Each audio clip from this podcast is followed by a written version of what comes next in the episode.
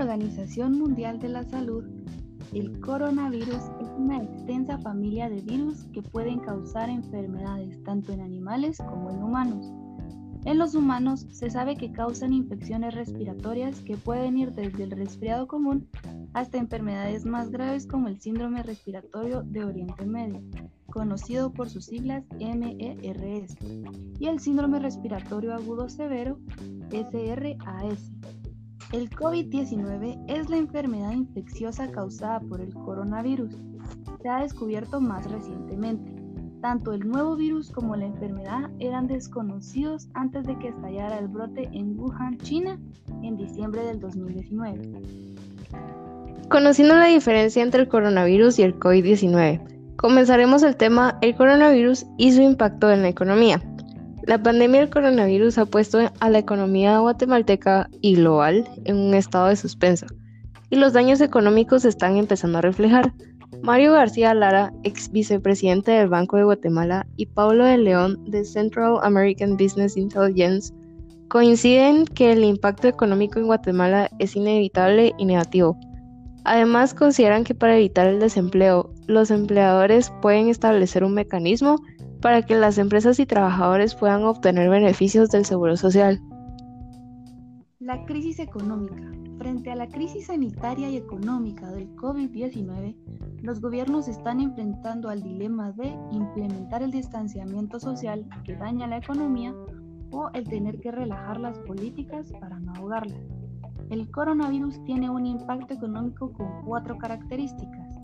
Es inevitable y será negativo es global porque está afectando a todo el mundo. El impacto también será muy grave porque causa una reducción en la oferta y demanda agregada de bienes y servicios. Y la suma de ambos puede tener efectos enormes. Hay que tener claro que este impacto será temporal y se espera sea en menos de un año. Consideramos que los sectores más afectados en Guatemala y en el mundo con este aislamiento social son los hoteles y restaurantes. Estos podrían sufrir las consecuencias por un año o más. También serán impactados el transporte y servicios logísticos, los cuales serán afectados en una pequeña parte, la cual se espera sea por dos trimestres. La producción, distribución y comercio de bienes de consumo que no sean alimentos tendrán daños por dos trimestres, así como la educación y el sector de las aerolíneas. Los objetivos de la política económica, según expertos, deberían de ser tres. 1. Prioridad al gasto en salud pública para atender la crisis. 2. Aplanar la curva de la recesión junto con la del contagio. Y número 3. Tomar medidas para mantener con vida el aparato productivo a través de la conservación de empleos y mantener vivas a las empresas para la inevitable recuperación.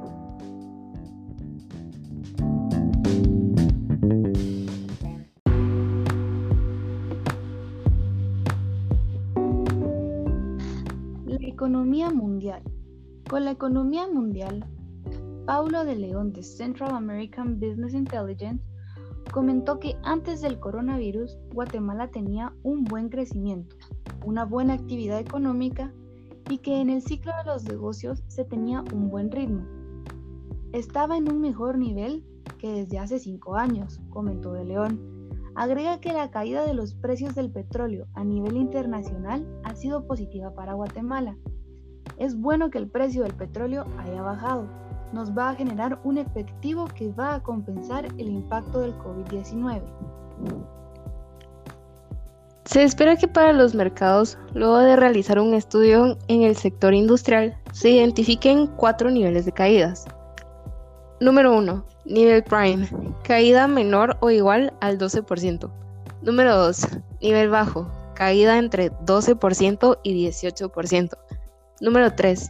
Nivel medio. Caída entre 18 y 22%. Y número 4. Nivel alto. Caída superior al 22%. El Fondo Monetario Internacional prevé una crisis muy profunda por el coronavirus a nivel mundial la peor desde la Gran Depresión de los años 30 del pasado siglo. Las perspectivas son especialmente oscuras para España. En concreto, este organismo espera una caída del Producto Interno Bruto español del 8% en 2020 y que la tasa de paro alcance el 20.8%. Entre las principales razones de este pronóstico está el impacto del COVID-19, que en nuestro país ha sido más acentuado que en otros, así como las consecuencias presentes y futuras del virus para el sector turístico, uno de los grandes motores de la economía. Además, existe una gran incertidumbre en cuanto a la finalización del confinamiento y la normalización de la actividad económica. Está claro que va a depender de la evolución de la pandemia en nuestro país. No obstante, Wuhan, el epicentro inicial de la enfermedad, acabó su confinamiento tras 11 semanas. En el peor de los casos, si se produjera un comportamiento parecido, podríamos recuperar la normalidad en junio. Esperemos que incluso pueda ser antes.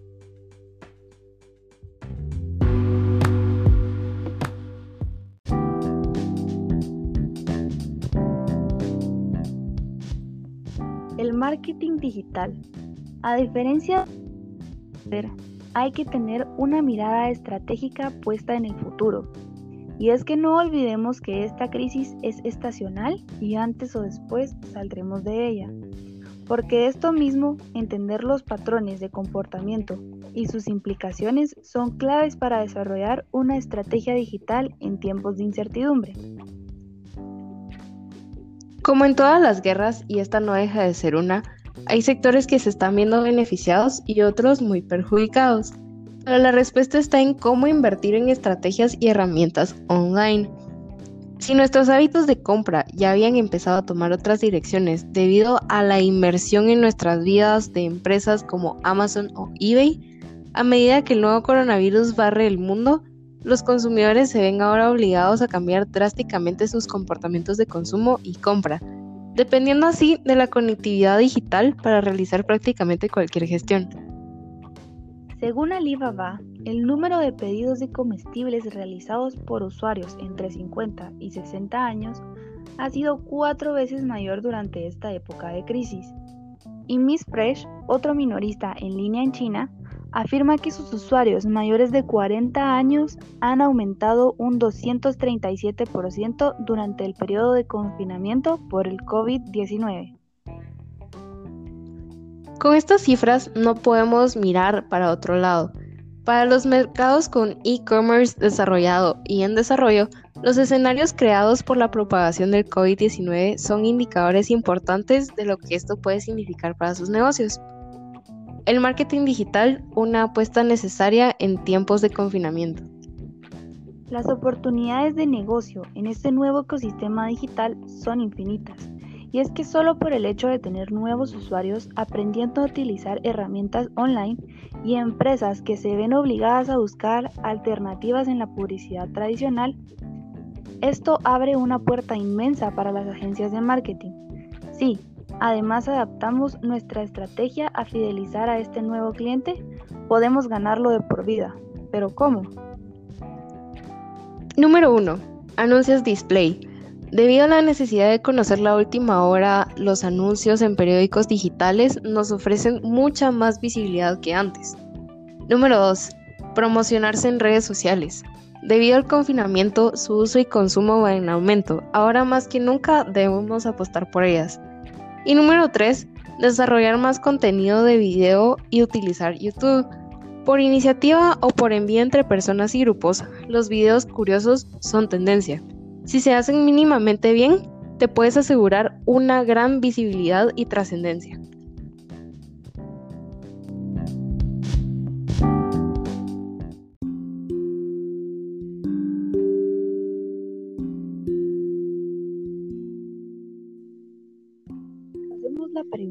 Cómo el turismo enfrenta los efectos del COVID-19. Con la aparición del COVID-19 a finales del año pasado en China, los países latinoamericanos mostraron diferentes escenarios en lo que se refiere al turismo. A medida que pasaba el tiempo y avanzaba la expansión del virus a diferentes partes del mundo, dejando un impacto negativo en las finanzas del sector. Teniendo en cuenta que nunca antes se había introducido restricciones de viaje en todo el mundo como ahora, el organismo especializado de las Naciones Unidas para el Turismo prevé que las llegadas de turistas internacionales se reducirán entre un 20 y un 30% en 2020, en comparación con las cifras de 2019. El sector hotelero y turístico deberá disminuir de alguna manera a los turistas para ir en línea de la responsabilidad corporativa y ganar adeptos como lo han hecho ya varias organizaciones a nivel mundial. En esta línea pueden empezar facilitando las cancelaciones en planes vacacionales que estén a su alcance, las reservas o guardándose para que los viajeros no pierdan el dinero y se sientan apoyados. Los descuentos para aquellos que por algún motivo perdieron inversiones será otra herramienta útil para mostrar la solidaridad del sector. El talento humano, sobre todo gerencial, deberá estar a la altura para tomar decisiones estratégicas en donde tendrán el desafío de armar sus equipos con personas proactivas que le brinden soluciones a los cientos de miles de peticiones que seguramente recibirán durante la crisis y después de ella.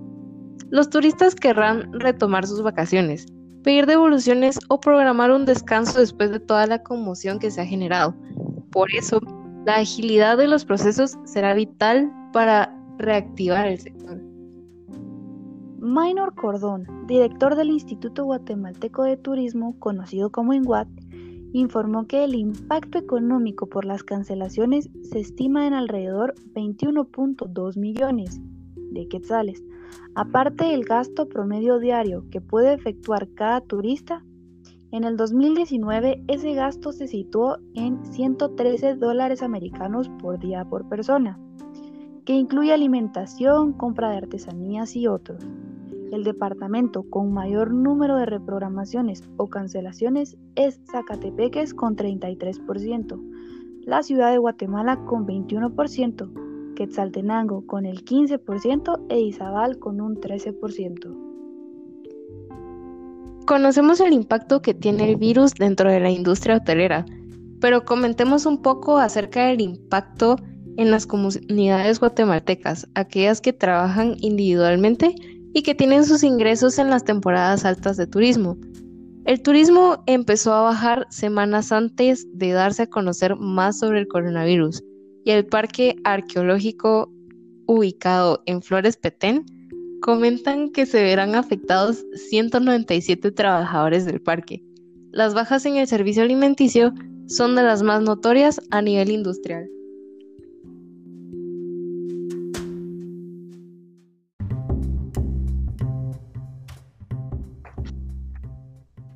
Platiquemos un poco acerca de las soluciones ante el cambio económico por el COVID-19. La Cámara de Comercio de Guatemala ha indicado que se pueden tomar ciertas medidas en las que se plantean posibles soluciones ante esta caída económica que se está viviendo. La entidad indicó que es urgente que se plantee una reactivación económica integral que impacte positivamente en todos los niveles, tanto en trabajadores de la economía formal e informal, así como las micros, pequeñas, medianas y grandes empresas, reconociendo que la salud es prioritaria. Para el mantenimiento del empleo, la Cámara de Comercio propone reglamentar con urgencia el convenio en el que se establece el trabajo a tiempo parcial. También proponen suspender a los adultos mayores trabajadores y en condiciones vulnerables. Con respecto al bono 14, el cual es esperado por los guatemaltecos como un extra en el pago hacia los trabajadores, proponen diferir el pago del bono 14 en cuotas durante tres meses, así como propiciar acuerdos temporales entre los empleados y trabajadores en cuanto al goce de vacaciones.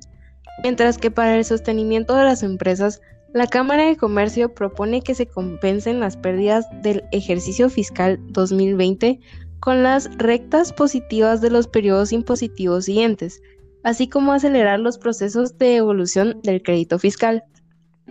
Otra propuesta de la Cámara de Comercio es prorrogar por el paso del impuesto de solidaridad ISO de este trimestre, así como también el pago del impuesto sobre la renta ISR, también de este primer trimestre en cuotas proporcionales. De esta manera se tiene una solución parcial y momentánea ante esta caída económica, Con respecto al pago del IX, también están pidiendo que se exonere totalmente por tres meses el pago de las cuotas al Instituto Guatemalteco de Seguridad Social, al Instituto Técnico de Capacitación INTECAP y también al Instituto de Recreación de los Trabajadores IRTRA. Sobre esta propuesta, el presidente de la Cámara de Comercio comentó que el IX, INTECAP e IRTRA tienen reservas millonarias y que hoy es mucho más importante mantener la liquidez en las empresas para poder pagar salarios. Además, propone que se exonere eh, de impuestos al sector turístico por el resto del año. Muchas empresas generan pérdidas derivadas de los acontecimientos actuales. Es decir, aunque el cierre de empresas sea temporal, las consecuencias económicas pueden perdurar en el tiempo. Sin embargo, las empresas guatemaltecas no pueden usar estas pérdidas para compensar futuras utilidades, reduciendo así su ISR sobre utilidades en el futuro. Por lo que se propone que las pérdidas a partir del año fiscal 2020 puedan ser compensadas con las rentas positivas de los periodos impositivos siguientes, sin establecer límite temporal alguno. Esto tiene como fin dar alivio a las empresas al momento de pagar los impuestos y aportes al IX diferidos, además de fomentar la creación de nuevas empresas y la expansión y el crecimiento de ellas. La única excepción es que este crédito fiscal no será transferible de entidad a entidad.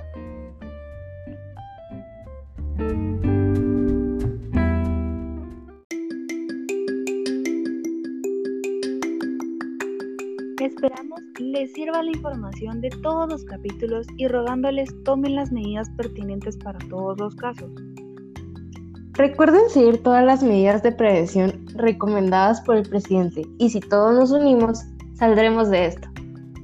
Dios los bendiga, pero sobre todo, Dios bendiga a Guatemala. Feliz tarde.